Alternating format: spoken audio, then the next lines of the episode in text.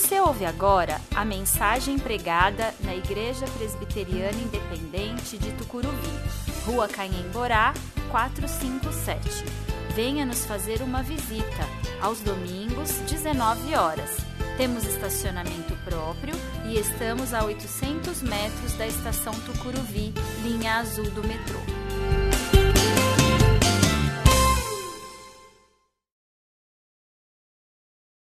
Atos dos Apóstolos, capítulo 13, os três primeiros versículos. Entre os profetas e mestres da igreja de Antioquia, da Síria, estavam Barnabé e Simeão, chamado Negro, Lúcio de Cirene, Manaém, que tinha sido criado com o rei Herodes Antipas, e Saulo. Certo dia, enquanto adoravam o Senhor e jejuavam, o Espírito Santo disse separem Barnabé e Saulo para realizarem o trabalho para o qual os chamei. Então, depois de mais jejuns e orações, impuseram as mãos sobre eles e os enviaram em sua missão. O livro de Atos dos Apóstolos é o relato do que aconteceu ao grupo de discípulos e o desdobramento da obra do Espírito Santo após a ascensão de Jesus.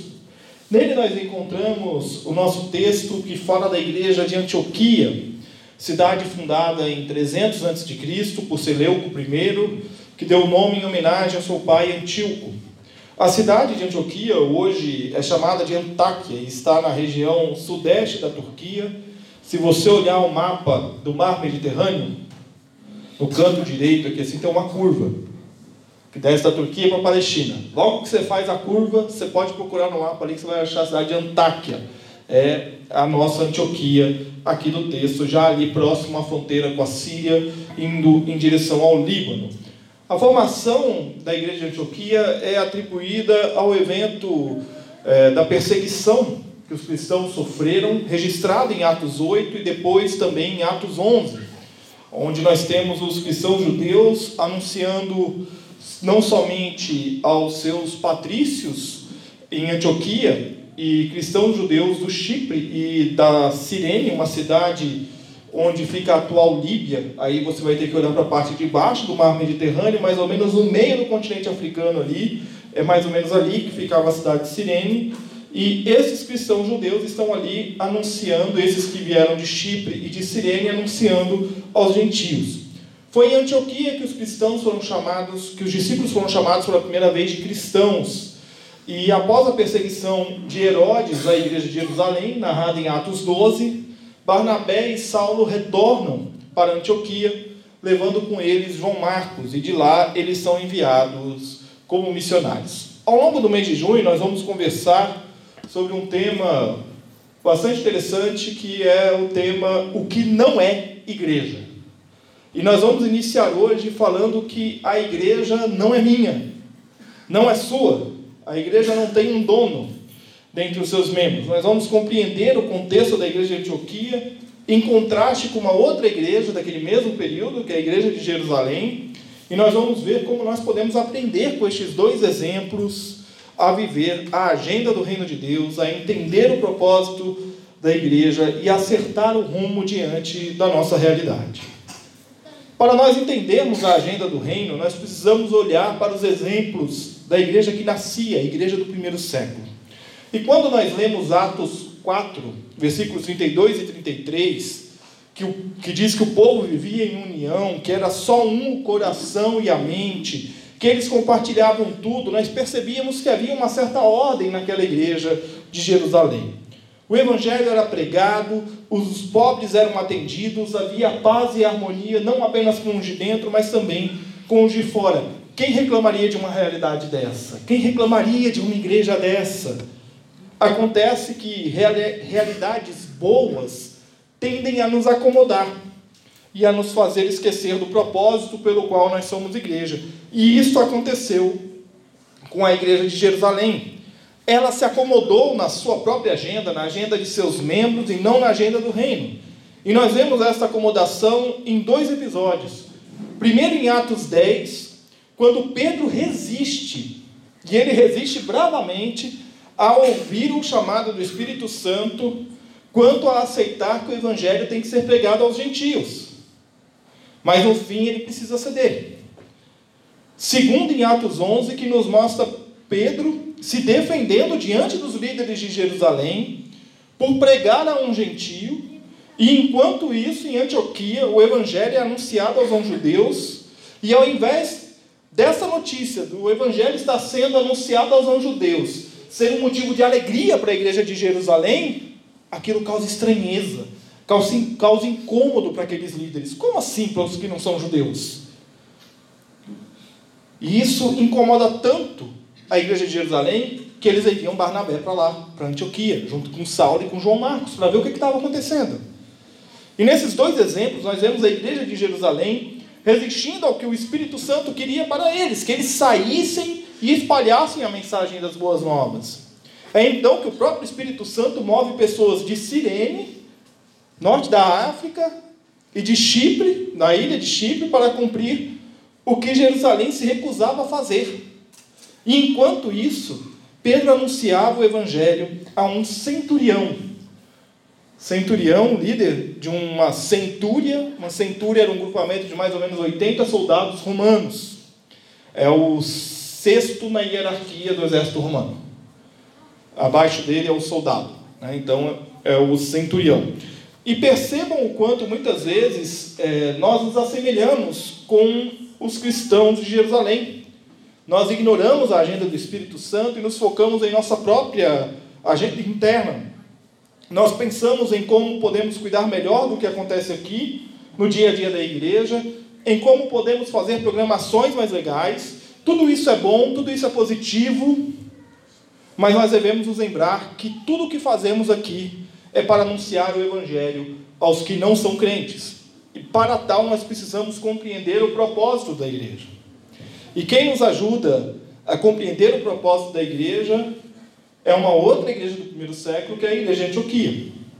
Olhando agora para o nosso texto, nós percebemos três características importantes que nos mostram o propósito da igreja: diversidade cultural, unidade de propósito e compromisso com a agenda de Deus. Versículo 1 diz: Entre os profetas e mestres da igreja de Antioquia, da Síria, estavam Barnabé e Simeão, chamado Negro, Lúcio de Cirene, Manaém, que tinha sido criado com o rei Herodes Antipas, e Saulo. Percebam a diversidade de culturas e formações. São todos judeus. Todos eles são judeus. Mas de criação e origens diferentes. Manaém, criado no palácio, junto com o rei Antipas. Lúcio, da região de Cirene, cidade de Cirene, norte da África, litoral do mar Mediterrâneo. Simeão, que aí é chamado de negro, provavelmente da região de Níger, onde hoje fica o país Níger, na África. Barnabé, natural de Chipre. A gente canta, né? Então é mais fácil de lembrar. E Saulo, da onde? De Tarso provavelmente ali também na margem do mar, à beira do mar Mediterrâneo, na região da Espanha, não se sabe muito bem a localização exata de Tarso. Quanta diversidade de região e de cultura. Esses homens com formações diferentes, com é, histórias diferentes de vida, que têm um encontro com Cristo de maneiras diferentes, totalmente diferentes, que estão ali vendo o mover do Espírito Santo na vida deles, e eles estão reunidos ali pelo Espírito Santo para anunciar o Evangelho aos gentios. E a primeira parte do versículo 2 diz: Certo dia, enquanto adoravam o Senhor e jejuavam, o Espírito Santo disse. Toda aquela diversidade cultural se reunia em torno de um único propósito: adorar ao Senhor. Este é o propósito da igreja. Acontece que nós confundimos a adoração com o horário do culto. Só adoramos se cultuamos. Este é um conceito equivocado, porque a adoração é parte do DNA da igreja. E por isso vivemos para adorar. E quando o fazemos, nos comprometemos com a agenda de Deus. Diz o versículo, a, segunda parte do versículo 2 do verso 3. Separem Barnabé e Saulo para realizarem o trabalho para o qual os chamei. Então, depois de mais jejuns e orações, impuseram as mãos sobre eles e os enviaram em sua missão. Quando recebem do Espírito Santo a ordem, a igreja de Antioquia não refuta. Mas ela vai fazer o quê? Vai orar e jejuar. vai orar para saber se aquela é a vontade de Deus mesmo. E eles se preparam para a missão. E aí a gente percebe que a adoração, ela gera, ela produz no crente duas coisas: obediência e compromisso. O evangelho não era mais para um grupo seleto de judeus, mas sim para todos os povos. E quando nós compreendemos que a diversidade cultural é parte de nós, que nosso propósito é a adoração e que esta produz obediência e compromisso, nós compreendemos o que é igreja e nós podemos acertar o nosso rumo. E olhar para esta para a nossa realidade e perceber os efeitos é comum. Nós encontramos os problemas e aquilo que não gostamos na igreja e a gente pode facilmente listar isso, né? Se eu perguntar para cada um de vocês aqui, cada um de vocês vai ter uma lista de série de coisas que vocês acham que tem que mudar, que tem que ser transformado aqui. Mas como nós mudamos o rumo? Nós mudamos o rumo olhando para fora. O Marte e pastor alemão Dietrich Bonhoeffer, ele tem uma frase que ele diz o seguinte: a igreja só é igreja quando é para os de fora. A igreja só é igreja quando é para os de fora. Mas como, como nós vamos alcançar os de fora? Como nós vamos chegar até os de fora? O autor George Hunter, em seu livro Como Alcançar Pessoas Secularizadas, ele diz o seguinte: ele diz que existem quatro barreiras que a igreja encontra nessa tarefa. A primeira é a imagem.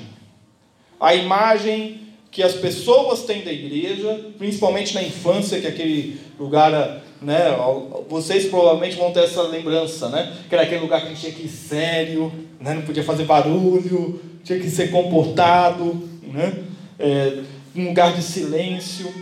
Outra imagem que a gente tem que lidar é a imagem que as pessoas têm da igreja, que nem sempre é uma imagem positiva, né? principalmente das pessoas que frequentam a igreja.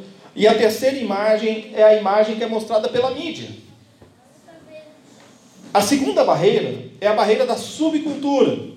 Por quê? Porque toda igreja possui uma cultura própria, com elementos e linguagens que nem sempre se conectam aos que são de fora. Perdão dos pecados. O que isso significa para o não crente? Mensagem da salvação. O que, isso significa para o não crente? O que, isso, o que, que essa, essas palavras trazem para o não crente? A terceira barreira pode parecer estranho, mas a terceira barreira é o Evangelho. Experimente dizer para alguém que essa pessoa é extremamente má e que só Cristo é a solução para acabar com a maldade dela. Interessante, né? Tem gente que não vai concordar isso de jeito nenhum, porque a mensagem do Evangelho é uma barreira. É uma barreira. A quarta barreira é a do compromisso total. Servir a Jesus é servir a nenhum outro Deus. E quem coloca a mão no arado não pode olhar para trás. Ou seja, quem caminha nos caminhos do Senhor não volto a caminhar em outros caminhos. E essa afirmação é difícil demais de ser assimilada por mim e por você. Como assim eu tenho que renunciar a tudo que eu tenho? Como assim é um compromisso total? Eu não vou dar todo o meu tempo para a igreja. Eu tenho que trabalhar, eu tenho que cuidar da minha família. É difícil nós ouvirmos e é difícil nós vivermos isso. Mas nós precisamos acertar o rumo. E como nós fazemos isso? Nós fazemos isso entendendo que é difícil mesmo falar do Evangelho.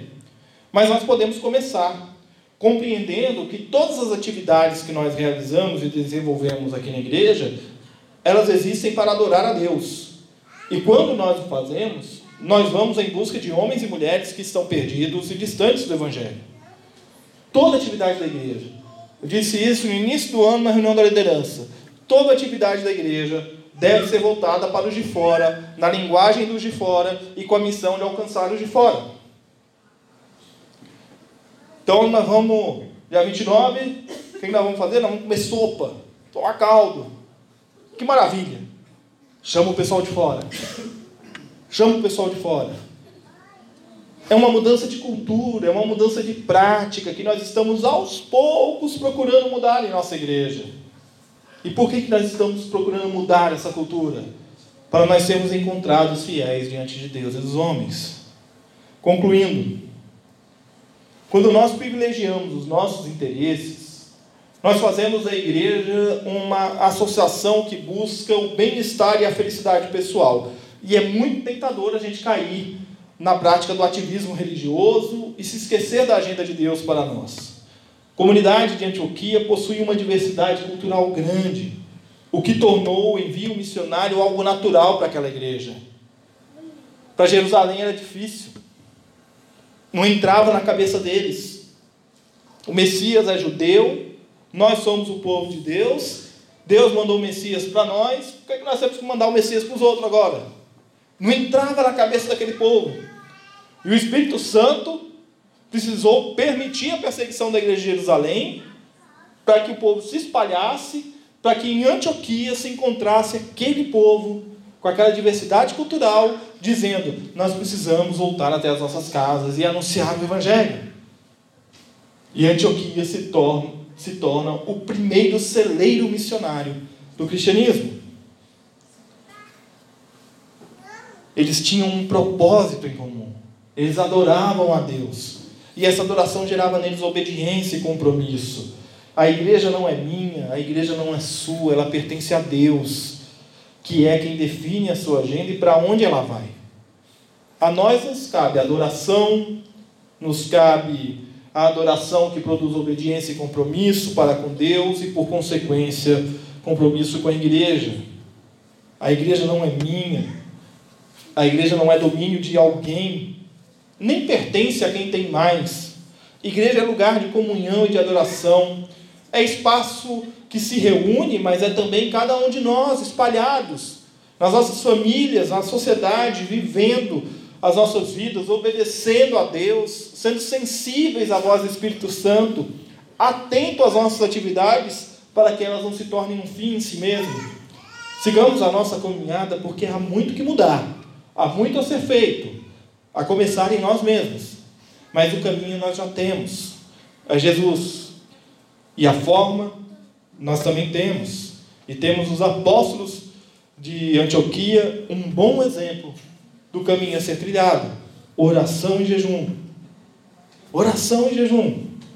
Vamos orar, vamos jejuar, vamos pedir a Deus as estratégias, vamos pedir a Ele que levante pessoas, Vamos pedir a Ele que traga pessoas, vamos pedir a Ele que acrescente pessoas à nossa igreja, vamos pedir a Ele maneiras de nós alcançarmos pessoas, não para a honra e glória desta igreja, mas para a honra e glória de Cristo Jesus, que é o Senhor dessa igreja, que é diante de quem nós vamos chegar no fim e dizermos: Senhor, nós não fomos servos, servos bons, nós somos servos inúteis, mas está aqui, Senhor, está aqui o fruto da tua graça na nossa vida. Que Deus assim nos abençoe. Vamos orar, vamos encerrar assim o nosso culto de hoje.